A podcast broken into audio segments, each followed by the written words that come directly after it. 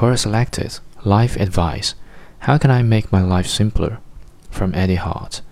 First, stop multitasking. Focus on one thing at a time.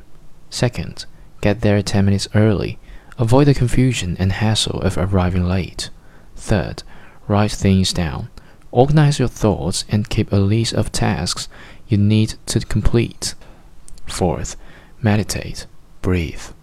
Fifth, enjoy the simple pleasure. Take the time to appreciate the things you are grateful for in life. Sixth, eat slower, relax, enjoying your meals. Seventh, go for walks. Slow life down a bit, collect your thoughts. Eighth, cut back on your possessions. Donate some of your things. Ninth, keep a journal. Write down your thoughts and feelings to work through your challenges. Tenth, plan your week ahead of time. Take 15 minutes to sort through your schedule for the week. 11th, get plenty of sleep. Rest and relaxation will have you thinking clearly. 12th, stop watching television.